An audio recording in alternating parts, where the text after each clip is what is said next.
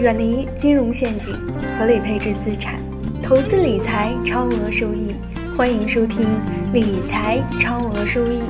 如果觉得节目不错，请加班主任微信：九八四三零幺七八八，九八四三零幺七八八。最近，苹果的新款手机上市了，一看价格非常惊讶，好像是国内将近九千块钱吧。哇！一些国外的媒体说什么中国人买不起新手机啊，想让最有钱的中国人去花钱买他这个苹果。哎，回想起来，以前我讲过一个冰棍的故事哈。如果谁没有听过赵老师讲的冰棍与国行的故事，那真应该去听一听。八九千块钱买个苹果手机，现在手机出货量最大的是华为呀，不是苹果啊。紧随其后的小米、OPPO、vivo 全是中国造，我就想不明白了，你为什么非要买那个苹果？三千多买个华为 P 十，用的是嗖嗖的，照相是杠杠的，各种功能都特别好。干嘛多花五千多呢？有这五千多，咱可以去做投资啊！前两天有一个财富榜的资产配置，看完非常有意思。中小企业主、老板阶层开的车都是二十来万的车，反而是那帮经理阶层，就打工的挣高薪的，开的车都是五十万以上的车。哼，跟这个手机调研完了是一模一样。老板人群用的手机大多数都是华为，都是这个华为手机。打工的高收入的白领人群用的是苹果手机。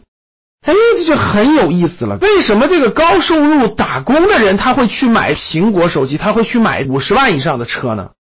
那为什么老板人群他就用这三四千块钱的华为手机，他就开二十多万的车呢？真的是不一样的心态，因为老板。他的很多钱，他的原始积累都是一点点省出来的，都是一点点抠出来的。那打工的赚钱多，他觉得很轻松，反正我就付出了这些时间，付出这些的啥，相对来说比较容易。这个月一个月赚五六万，下个月还有五六万，得了吧，这些钱干嘛呢？花了吧，反正我还能赚到。这就是咱们的理财里面、财商里面讲的非常重要的一课。年轻的时候，这帮所谓的白领人群就掉到那个老鼠圈里了。反正我下个月还可以赚到钱，我就花呗。所以这个消费类的东西都只买最贵的，不买最好的。结果呢，所有挣的钱就花出去，所有挣的就花出去了。对企业家来说，钱是永远不够的。为什么？钱在他眼中就是生产资料，他要拿钱去买更好的生产设备，买更好的电脑，买更好的生产资料，买更多的资产，以便于让产生更大的价值。而普通白领人群呢，他就是消费资料。我可以买更好的手机，我可以买更好的车，对吧？我可以早一点去旅游，这不就是白领人的思维吗？十多年以前也是这样的。最省吃俭用的人呢，省下来的人呢，老板就去买赚钱的生产资料去了。那有头脑的人就去买房子了嘛？我省下钱就不断的买房子去了嘛？少买个苹果，省下五千块钱，我积攒个两三年，首付感不就出来了吗？所以呢？白领人群呢，就在这个老鼠圈里不断的转，不断的转。反正我后面有钱，我就不断的花，一年就稀里糊涂就能多花出去十万、几十万这种不必要的消费。他没有去买资产，买资产那批人呢，随着时间的推移就越来越富，越来越富。这个周期短期看不出来的，各位用个十年，用个十几年就看出来了。那消费的人群呢，他用的东西都特别好，手机也好，衣服也好，化妆品也好，车也好。是我能赚吗？所以我就能花吗？我就只买贵的，不买好的吗？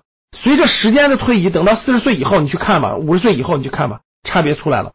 没有把这些钱随便去消费的人，买了资产的人，人家可以早点退休了，人家可以不去工作了，人家资产不断的升值，不断的翻倍，价值越来越大了。所以这真的就是差别。所以我劝各位弃苹果买华为，这样才能走上投资之路。我们讲的是投资，我们讲的不是消费。我们希望你成为早点退休，早点财务自由，早点财产性收入多于主动收入。好，弃苹果选华为，鼓励大家这么做。